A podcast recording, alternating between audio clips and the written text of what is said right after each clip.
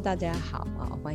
回到我们这个今夜白日梦，我是艾伦，我是珊珊。呃，我们讲到梦境啊、解梦啊这些东西，基本上解梦就会有几个比较主要的逻辑啦。嗯，第一个就是要去观察我们梦里面会出现很多的象征，还有我们在梦里面所感受到的情绪，这其实都是最直接来自于潜意识的，没有被修饰啦，或者是被头脑去做另外的诠释，最直接的表现哈。对，那我们今天就来谈谈建筑物。其实讲到建筑物，最近的我相信艾伦就非常清楚。呃，在去年的时候，我曾经梦到过一个楼塔，整个楼塔下来的这样子的一个梦。然后这个梦之后呢，其实就在我的生命里面就发生了很多的事情，好，好像这个梦就是个开端一样。它一塔了之后，我整个的生命的故事都在改变，生命的轨迹呃都在发生的很大的转变，所以它好像有一种预知的能力。现在回想起会觉得啊很可怕，有没有？因为它那个梦好像就是一个起点，一发生了，那你整个的人生都会有相对应的。的事情在投射到这个现实的状况啊、呃，所以建筑物其实在梦里面的象征意义到底是什么呢？OK，建筑物在梦里面的象征意义啊，当然解梦的话，第一个你要先看说你是在建筑物的里面还是外面。但一般来说，建筑物本身呢是代表说我们自己内在的一些就是习性啊、信念，还有我们相信的价值的部分，或者是我们投注一生的一个成就感的对象，例如说啊。我们的工作啦，啊，或者是我们的家庭啊，当然最关键、最深入的就是我们自己的内在。那我们如果在建筑物里面梦，我说梦境啦，如果我们在建筑物里面的话，它其实简单来说，它是在象征说我们内在的一个状态是什么。家的话，它是一个我们内在资源最丰富的一个地方。所以如果你梦到什么你要回家啦什么的，那就是说，哎，你的内在可能正在引领你回到你内在资源最丰富的那个地方，可能是要重新的滋养你。自己，或者是哎，你其实需要一个休息的时间啊，慢慢的去呃审视自己，哎，发生了什么事啊？我、最近怎么想啊？我想要什么呢？有点像是这样的概念了。那关于珊珊梦到这个楼楼塌了的这个梦啊，的确那个你可以说是有点预知的这个概念在啊。不过我想，我记得你那时候在梦到这个梦之前，其实你就已经生活上就有发现出一些预兆。如果我们以建筑物的一个角度来看屋子的话，可能它就是。是有结构性的，有架构的，它有支柱的，有没有？有屋顶、客厅、有睡房，是是非常有结构性的。如果我们用一个建筑物的角度去看一个我居住的地方，那我记得那个时候是因为我的厕所的那面墙呢，它就是有渗水了，所以那个墙面就有点起泡这样子，我就丢着在那边，大概好多年都没有去处理，直到去年的时候，我突然间发了一个梦，就是我觉得我。的楼要倒了，我在我的梦境里面就是梦到这面墙，这面呃起泡的墙，有水积的墙，然后我的整个当时候的情绪呢就非常的担心、害怕、焦虑。醒来之后回到现实的，我那个起起床之后的那种焦虑、恐惧就没办法太满了，所以我就立刻就把这面墙去解决掉它了，然后我才能够舒缓了梦醒之后的那个紧张、焦虑、恐惧、恐慌的一个心情这样子，然后我修完这面墙之后呢，在下一个梦里面呢，我就梦到说我的一个楼塌了，整栋楼都塌，我的前方就是一堆的乱石，粗粗的那种，你就知道楼塌了之后就有大大块的石头。然后我就眼睛望进去的时候，就发现它那个铁枝是非常非常小枝的，很小很小枝的。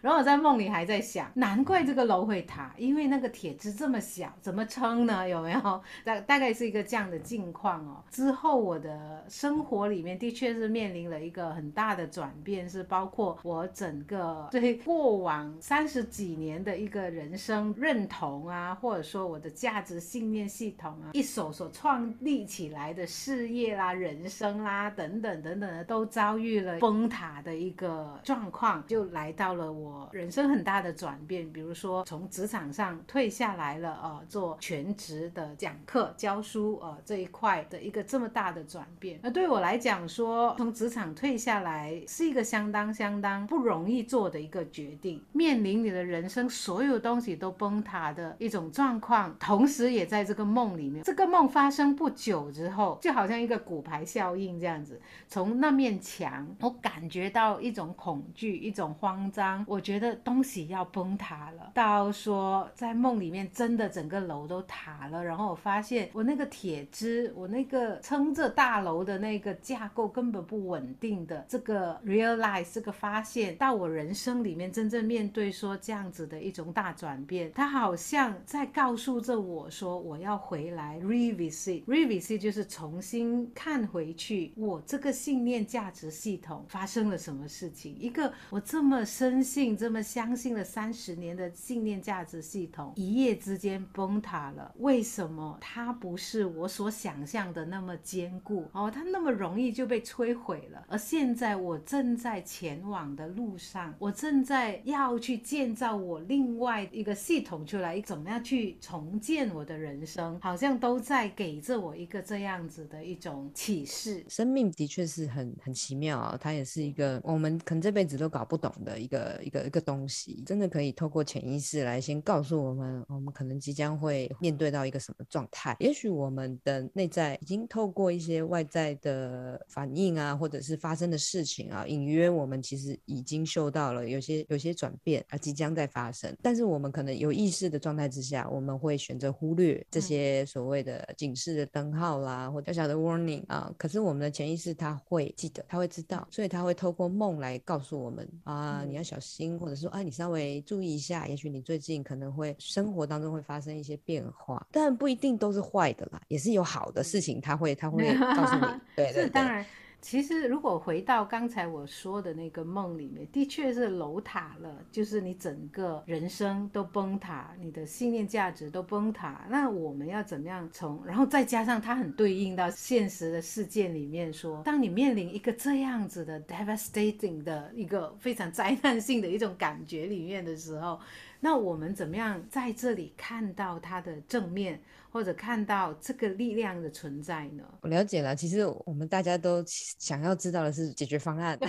对对 但是不能急啦。啊，对，真的不能急。就讲到我自己的梦啦，就是当我陪着珊珊走过这段历程了，然后我自己也差不多的时时间也发了一些梦啊，也做了一些梦，也是跟建筑物有关的。可是比较不同的是说，我梦到我在看别人拆房子，在梦里面的那个呃心心境其实是有点开心的，知道看热闹这样子。要讲比较小人一点啦，好，就是说我看珊珊在拆除她的这些旧有的信念，或者是以前她很珍视的所谓生生存的意义的时候，我会觉得，哎，其实这是一个蛮好的一个成长的转捩点。当我们把我们的焦点从物质世界转向到心理世界的时候，那一个力量跟成长的爆发力，它其实是非常强大的，对生命的理解也才能够真正的达到一个更透彻的状态，然后也。真正能够打从心底觉得平跟喜悦，这是很有趣的啦。我觉得研究梦境是很有趣的一件事。我们真的平常都太限制自己了，想象力了。啊，对对对，也有太多呃规规矩矩啊，限制我们在现实生活当中所言所行。嗯、其实，让大家应该都会有那种隐约觉得自己好像被困住的感觉吧。嗯，嗯对，所以透过梦境啊，让我们一起好好的自由吧。如果现在疫情而不能出国，至少要让我们的心灵是自由的，好不好？嗯、是是是，是就开心吧，开心开心的去体验生命，包括自己的梦境。好，OK，谢谢大家的收听，啊、呃，我们下次再见，拜拜。